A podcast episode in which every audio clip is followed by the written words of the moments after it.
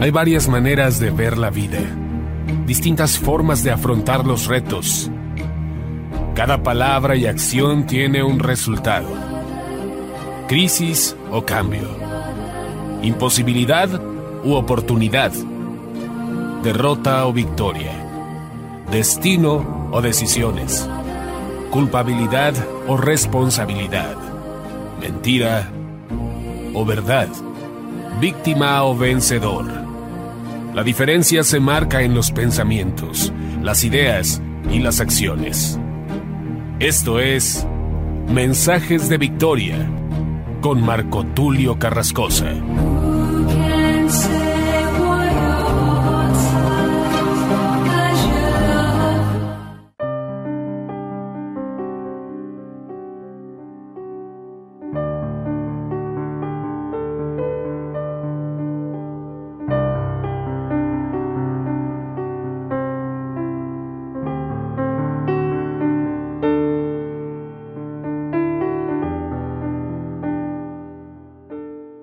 Bendiciones a todos.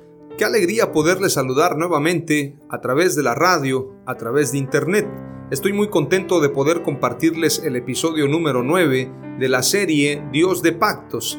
A este episodio lo he titulado Llamado de Dios a Noé y su familia. Si pudiéramos traducir este episodio para cada uno de nosotros, la escritura o bien el nombre de este episodio diría Llamado de Dios a Marco Tulio y su familia, llamado de Dios a Pedro y su familia, llamado de Dios a Pablo y su familia, llamado de Dios a Juan Carlos y su familia.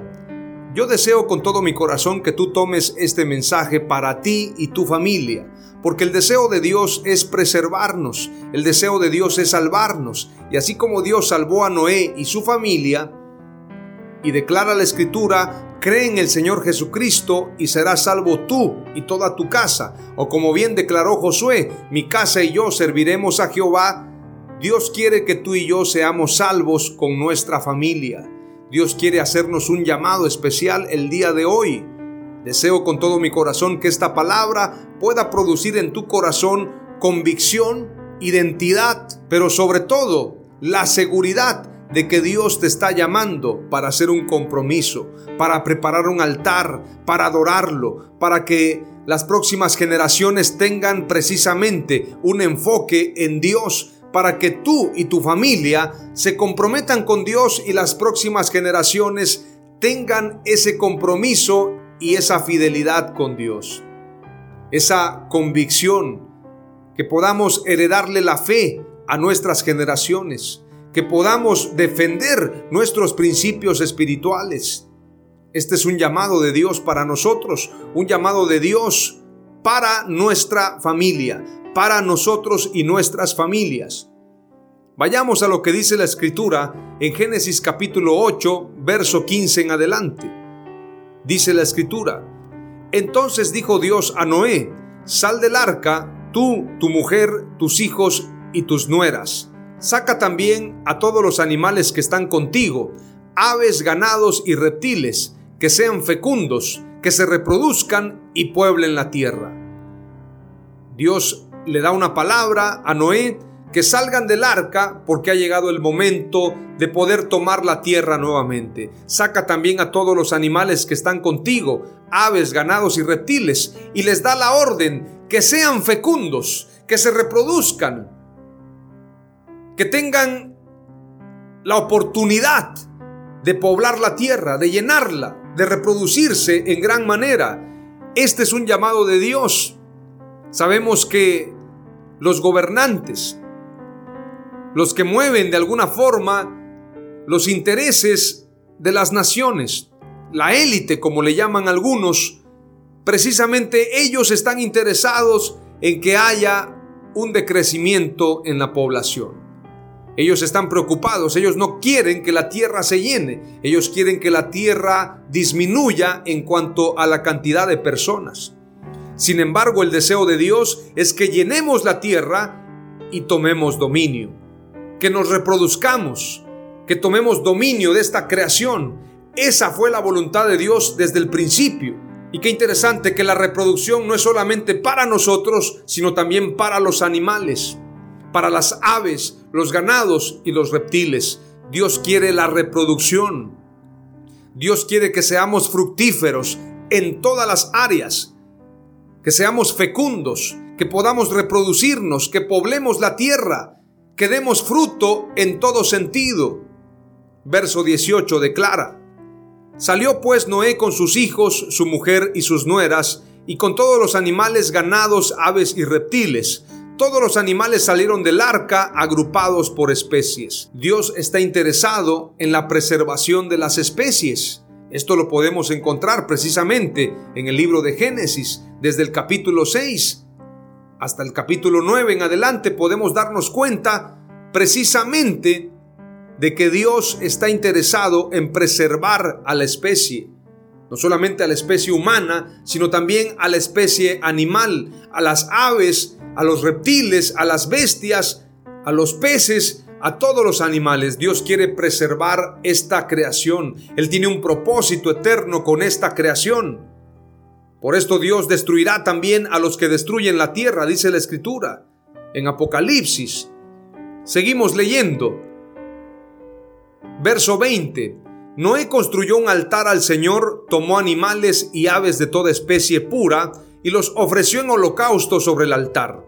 Cuando el Señor aspiró el grato aroma, se dijo, aunque las intenciones del ser humano son perversas desde su juventud, nunca más volveré a maldecir la tierra por su culpa. Jamás volveré a destruir a todos los seres vivientes como acabo de hacerlo. Mientras el mundo exista, no han de faltar siembra y cosecha, frío y calor, verano e invierno, día y noche. La promesa de Dios para la tierra. Pero qué interesante que Noé construyó un altar para Dios. Noé construye el altar, pero esta vez no por una orden. Él recibe la orden de construir un arca, pero el altar lo construye de manera voluntaria. El altar lo construye como un acto de agradecimiento, como un acto de fidelidad, como un acto de compromiso, anunciando un antes y un después. Precisamente Noé venía saliendo del diluvio, venía saliendo de un cataclismo en la tierra. Noé se había dado cuenta que solamente por la gracia de Dios, por su misericordia, Noé estaba vivo con su familia. Y por esto Noé construye un altar al Señor y presenta ofrenda, presenta holocaustos, anunciando su agradecimiento, anunciando su adoración, su alabanza. Y esta alabanza se presentó a Dios y la escritura dice que el Señor aspiró grato aroma. Es decir, que la ofrenda, la alabanza y la adoración de Noé fue bien recibida. Dios quiere que tú y yo, en este llamado, también presentemos nuestro corazón como ofrenda Estoy hablando de un compromiso en el corazón, de un compromiso verdaderamente real, de un compromiso con Dios, de un compromiso fiel, que tiene que ver con nuestras convicciones. Como dice la Escritura, presentad vuestros cuerpos en sacrificio vivo, santo, agradable, que es vuestro verdadero culto. Nuestra ofrenda y adoración somos nosotros mismos para Dios. Él no quiere nuestro dinero, él no quiere cosas materiales, Él no quiere sacrificios de animales. Lo que Dios quiere es nuestra vida misma. Él quiere nuestro compromiso, nuestro corazón, nuestro pensamiento, nuestra fidelidad. Y lo que Noé está presentando precisamente es un compromiso de adoración. Por esto fue un grato aroma delante de Dios. Y Dios declaró, aunque las intenciones del ser humano son perversas desde su juventud, nunca más volveré a maldecir la tierra por su culpa. Qué interesante. Dios maldijo la tierra a causa del pecado del hombre. Pero Dios dijo, nunca más volveré a maldecir la tierra por su culpa. Jamás volveré a destruir a todos los seres vivientes como acabo de hacerlo. Mientras el mundo exista, no ha de faltar siembra y cosecha, frío y calor, verano e invierno, día y noche. Estas son las promesas de Dios. Esto es la fidelidad de Dios para un pueblo que sabe agradecerle. en medio de toda esta pandemia, de todo lo que está sucediendo a nivel global, tienes que saber que Jesús es tu arca, que Jesús te va a preservar, Jesús te va a cuidar, Él es tu refugio, Él es la roca eterna, Él te cuidará en todo momento, Él te va a preservar. Cuando pases por las aguas no te hundirás, cuando pases por el fuego no te quemarás. Caerán a tu lado mil y diez mil a tu diestra, mas a ti no llegará. Jesús es tu arca de salvación. Jesús es tu arca eterna. Jesús te preservará ante cualquier circunstancia. Él quiere que le ofrezcas tu corazón. Así como Noé preparó un arca, así como Noé fue preservado, quiero decirte, el arca representa un estilo de vida. El arca representa un trabajo arquitectónico, un trabajo en el liderazgo, un trabajo en el pensamiento, un crecimiento espiritual. Y a través del arca, Noé pudo ser preservado. Noé pudo estar por encima de las aguas. Esto quiere decir que estaba por encima de lo que estaba pasando. Esto habla de una vida espiritual. Si tú vives en justicia, en santidad, en temor de Dios, Dios te va a preservar, Dios te va a guardar, Dios te va a cuidar y saldrás adelante. Y cuando hayas salido de todo esto, cuando hayas sido librado, no te olvides de levantar un altar a Dios, de presentarte en ofrenda. Noé se guardó santo para Dios y Dios lo preservó. En medio de la inundación del diluvio, seguramente Noé hablaba con Dios porque la escritura dice que Noé caminó con Dios. Esto quiere decir que tenía amistad con él. Pero al final, saliendo del arca, Noé presenta una ofrenda para Dios, presenta un altar de compromiso familiar. ¿Cuántos quieren comprometerse con Dios diciéndole a Dios, mi familia y yo te serviremos? Mi familia y yo estaremos comprometidos contigo. Mi familia y yo te serviremos.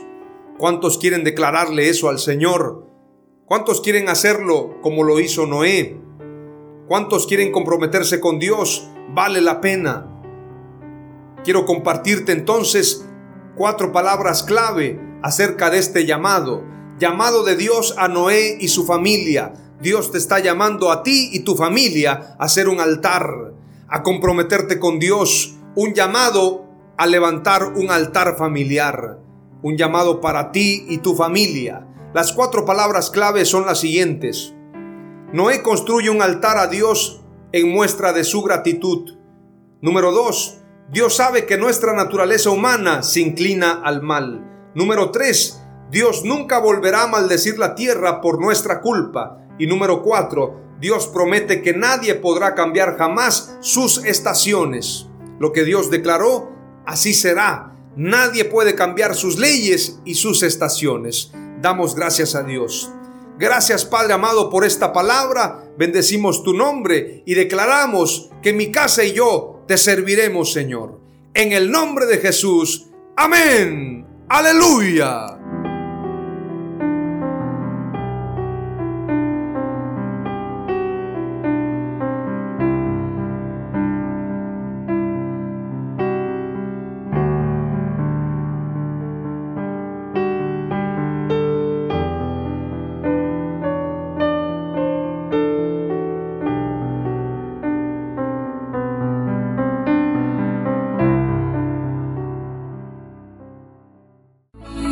Esto fue Mensajes de Victoria con Marco Tulio Carrascosa. Gracias por escucharnos y seguirnos en nuestras redes sociales. Si deseas invitarnos a tu ciudad, escríbenos por inbox o al WhatsApp 961 66 882 99 961 66 882 99.